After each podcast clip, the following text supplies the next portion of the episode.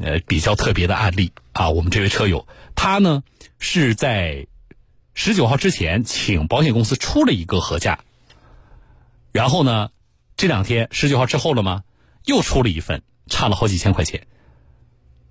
啊，那这个跟我们之前说的，就是我们这次的改革啊，那个指导意见里说了有三个基本嘛，排在第一的就是价格基本上只降不升。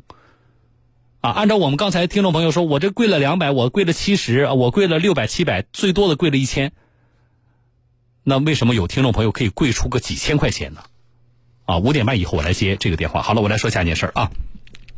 有南京的听众朋友跟我们反映说，孩子在南京市鼓楼区叫梧桐树幼儿园上学，最近出现了两笔比较奇怪的费用，让家长交钱之后呢，心里很不舒服。这位家长说，因为疫情的关系，今年二月到五月，孩子都待在家里，并没有到幼儿园上课，偶尔会有老师和家里联络一下孩子的情况，理论上呢，也就不存在向幼儿园缴纳费用的问题。可是，啊，幼儿园疑似委托，注意啊，是疑似委托家委会。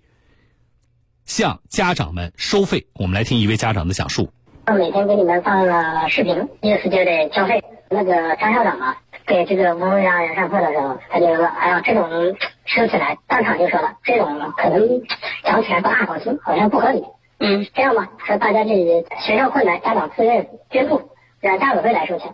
一开始让学校收的，后来呢不让学校收了，让家委会来收。”啊，这个是我给大家，我们声音把家长声音做了处理。这家长说什么呢？就是说学校的一位张校长说了，说这个，呃，没来幼儿园上课，对吧？收钱这个好像不太好听，不太合理。所以那怎么办呢？说这个大家就以学校困难，让家长们捐钱，然后这个钱呢，说让家委会来收。好了，随后。那么学生的家长群里呢，就有家委会发出了倡议，幼儿园从各个角度啊进行认真思量，打算不收取赞助费了。但是从二到五月份，幼儿园老师坚持做着停课不停学的网络课程服务，加之近期幼儿园方面出现经济困难，那么家长理应帮衬啊，决定以每周两百元，共计三千元的方式作为回报。由这个家委会呢收齐之后呢，统一交给幼儿园。这位家长说了，他非常不情愿交了这个三千块钱。微信直接管，每人的话，据我了解是托班升小班这这一期是三千块钱，小班升中班那个家长讲是好像是八百块钱一个月，好像是两千四还是什么？嗯，就是托班生小班每人三千啊，小班生中班每人两千四百元。此外，学生家长还表示说，按照当初的约定呢，这家幼儿园的小班的保育费用应该是每人每月三千元。可是新学期开始了，幼儿园方面要求他们缴纳四千元，也就是涨价了一千元。可是托班收四千块钱，虽然我们小班收三千块钱，但是小班还收你们三千块钱，因为小班现在已经二十来个人了嘛，人数也变多了嘛，小孩也大了嘛。他就说到时三千块钱，他现在又开始又收大家四千块钱。好了啊，情况呃，家长反映的基本上比较清楚了。那么到底是呃幼儿园方面怎么来回应呢？啊，这个钱是幼儿园方面委托家委会来收的吗？我们记者介入调查来连线江苏广电总台融媒体新闻中心记者周慧峰，慧峰你好。喂，你好。呃，是不是梧桐树幼儿园受益家委会收的这个钱？嗯，九月二十一号上午的话，我们也是找到了幼儿园。幼儿园老师的意思呢，他们从未授权任何人，也没有授意任何人收取这笔钱，而且到目前为止，他们也没有收到这笔钱。嗯。他们说的的说法呢，这是家委会的自主的自发的行为。嗯。那这个钱，我们反映情况的家长说，反正钱我们已经交了，对吧？那这个幼儿园说我没收到，那现在这笔钱在哪呢？这笔钱呢，后来我们也联系到了收钱的那个叫家伟，他也说钱还在他手上，目前还没有给幼儿园。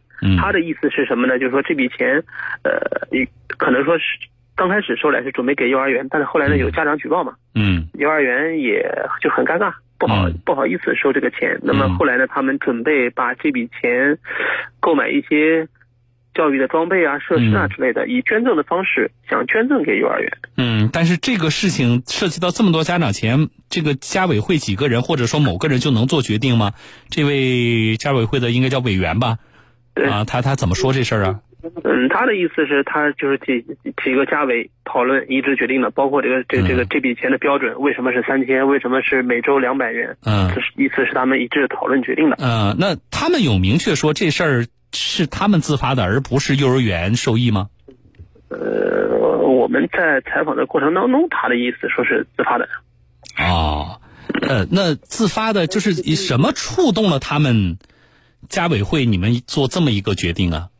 那可能按照他发的那个在家长群里面发的那个通知，可能是他觉得青藤幼儿园的老师觉得幼儿园困难，可能就是这个吧。啊，可能他他觉他觉得可能就是这样吧。啊，另外一个家长还反映说，这个叫什么保育费是吧？这个涨价的这个事情，嗯，那这个事情就不能说跟幼儿园没有关系了吧？嗯嗯，对，呃，是是这样的，就是说，呃，反映情况的家长说呢，他们在这个幼儿园上托班的时候，每个月是收收四千块钱的，然后呢，幼儿园答应他们，等小孩从托班升到小班以后，这样的话，小孩不就长大了嘛？嗯，相相对长大了嘛，而且。小班里面的人可能就多一点了，就是说以后会收三千块钱，不收四千了啊。但是呢，结果小孩从托班进小班之后，就是这个这个学期开始了嘛，就突然还是说四千。嗯。所以家长就也反映出来了。然后呢，我们找到幼儿园的这个负责人，园长跟我们讲呢，呃，按照原来的收费标准，确实是三千块钱一个月。嗯。但是呢，就是今年。他们准备这个呃到物价部门去重新备案去申请收四千，但是呢没有获得批准哦。但是嗯，但是在没有获得批准的情况下，他还是按照四千预收的。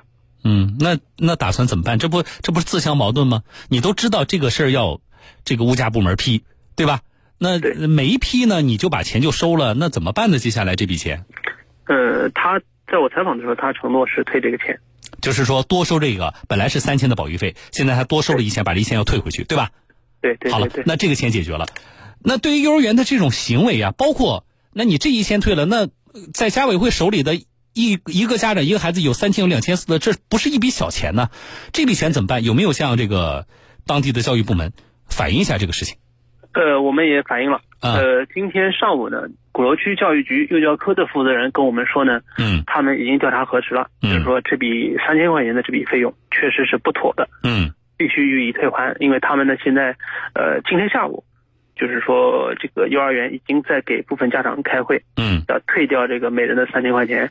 当我问就是说，我也问教育局，我说幼儿园一共收了多少？因为他这个是是比如说。托班、小班、中班、大班是好几个班级啊，嗯，至至少来说应该有三个班级，嗯，在收这个钱。我问他是一共收了多少钱的时候，呃，教育局的意思就是他们现在的一个班一个班的在操作，具体多少他没有透露。啊，后来呢，我们又找了物价局，就是关于这个四千块钱保育费的这个事情，嗯，物价局也讲了，就是二零一七年的时候，梧桐树幼儿园在物价部门的备案中的明确，保育费是每人每月三千块钱，嗯，然后今年呢，呃，前几个月。园方呢确实曾经提出来要变更保育费，变更为四千，嗯，但是没有获得教育和这个物价部门的同意。好的，物现在呢，物价部门也是知道这个事情以后呢，物价部门也是责令幼儿园在一个星期之内把这个多收的钱退还。好，我觉得感谢汇丰啊，非常有价值的一个采访，而且也反映了目前在我们小学和幼儿园的这个管理阶段存在的一些问题啊。谢谢汇丰，我们再见。嗯，好，再见。啊，好了。结果，我觉得教育部门和物价部门的表态非常明确的，钱要退，啊，不通过呃没有通过审批的钱不能收，对吧？那么我们第一广而告之一下，鼓楼区的南京鼓楼区的叫梧桐树幼儿园，梧桐树幼儿园的家长们，啊，如果你们还不知道这个事儿，你们也被收了这个钱，那么你们赶紧去联系一下其他家长和幼儿园，啊，多收的保育费要退回来，保育费就三千块钱。另外一个。家委会收的你们那个钱也要退回来，啊，好，这是鼓楼区梧桐树幼儿园的家长们，大家要注意的事情啊。那么回来说，呃，我其实是接到不少听众朋友跟我们反映，特别在幼儿园阶段涉及到幼儿园收费的问题啊。这里有第一，很多的幼儿园，包括一些，特别是一些民办园，啊，它的收费呢，总体来说呢，管理的思路是市场化行为。但是并不意味着说你想收多少就收多少，就是你还是要经过所在的一般是区域级的物价部门的核准，啊，这是第一，我们家长也要知道，这是第一。第二，那么对于比如说物价和教育部门来说，对于像南京鼓楼区梧桐树幼儿园这样的做法，除了让他退钱之外，我们从管理的角度，是否有其他更有效的约束的措施和他违规收费之后？是否要有处罚的措施？我觉得这也是我们比较关心的。你都明知道要向区一级的物价部门报备，对吧？然后你也知道物价部门没收，啊，这个没批，结果你就敢收钱，这事儿是有记者找到了媒体了，媒体找到了物价局了。假如说听众朋友，啊，我们家长就觉得算了吧，啊，孩子在幼儿园呢，对不对？多一事不如少一事呢。如果说家长都是这种心态，没有家长反映这个事情的话，那么。南京鼓楼区梧桐树幼儿园，你们是不是就心安理得的把多收的这一千块钱的保育费就装到自己腰包里了呢？没有媒体和物价部门的介入，你们会退费吗？所以这个事情对于这种行为，我们希望主管部门啊，除了要求退费、保障我们这些家长权益之外，这违规收费，这是明显的是。啊，违反了物价管理规定的行为，有没有处理、处罚的措施？这是第二点。第三点，家委会发出某种倡议，家委会代学校收钱啊，家委会倡导要给老师买什么礼物，这事儿啊，啊不是今天才有，啊，这事儿呢，有的时候呢，你觉得说起来比较微妙。家委会到底应该承担什么样的职责？是一个在学校和家长之间一个什么样的一个定位和角色的存在？我觉得现在很不清晰。我们为什么要成立家委会？啊，在学校的教学工作和学校和家长沟通的这个过程当中，家委会到底应该承担扮演一个什么样的角色？在听节目的，啊，说不定也会有身在家委会的咱们的学生的家长，啊，我们有一些学校，啊，说的直白一点，有一些各地的名校，啊，有一些比如说好的幼儿园的好的小学，竞争进家委会，这都是一件，啊，怎么说呢，很不容易的事情。那个家委会还真不是说我哪个家长有这个有这份热情，我想。我想帮助这个班级做点事情，想进就能进得去的吧？还有一个这个竞争的这么一个过程吧。那么我理解呢，竞争就是意味着我们希望挑选更有能力、更有热情、更有责任心的我们的家长来担任这个角色。我觉得这也没有问题。可是，啊，我们成为家委会成员的我们的这些家长，我们有没有思考一下，我们自己到底应该承担什么样的角色？比如说。像今天这个事情，啊，大家觉得是否合适？我们现在没有证据证明是南京市鼓楼区这家叫梧桐树幼儿园受益家委会向家长收所谓的这个捐助的，啊，一个孩子三千，一个孩子两两千四不等，啊，是不是幼儿园受益的？我们现在没有证据嘛？幼儿园否认嘛？对吧？好，我们假如说不是幼儿园受益的，那么大家觉得家委会做这样的事情合不合适？啊家委会操这份心，应不应该？还有最根本的，家委会有权利来做这个事情吗？而对于幼儿园来说，家委会做这个事情，哪怕不是幼儿园受益的，幼儿园就心安理得的就接受了吗？成立家委会。啊，严格来说呢，家委会呢，你说教育局也管不着，物价局也管不着，对吧？这是你们家长之间的啊，大家推选出来的啊，这么几个人啊，一定程度上啊，代表着大家啊，在一些事项上可以跟学校方面啊进行沟通，对吧？但是家委会的运作机制呢，某个或某几个家长是不是能够完全的代替我们所有家长的意愿？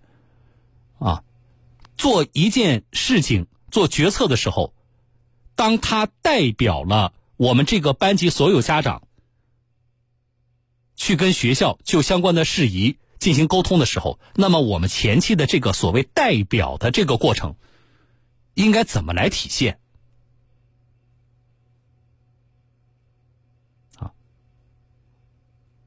我们没有一个什么规章制度啊家委会行为准则、家委会什么管理啊这个工作指导意见没有。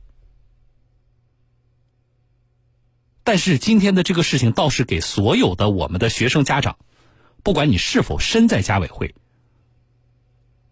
我觉得倒是希望大家能够思考一下。啊，我们希望家长方面和学校方面能够有良好的沟通，根本的目的是什么？是保障、促进我们孩子在校期间学习好。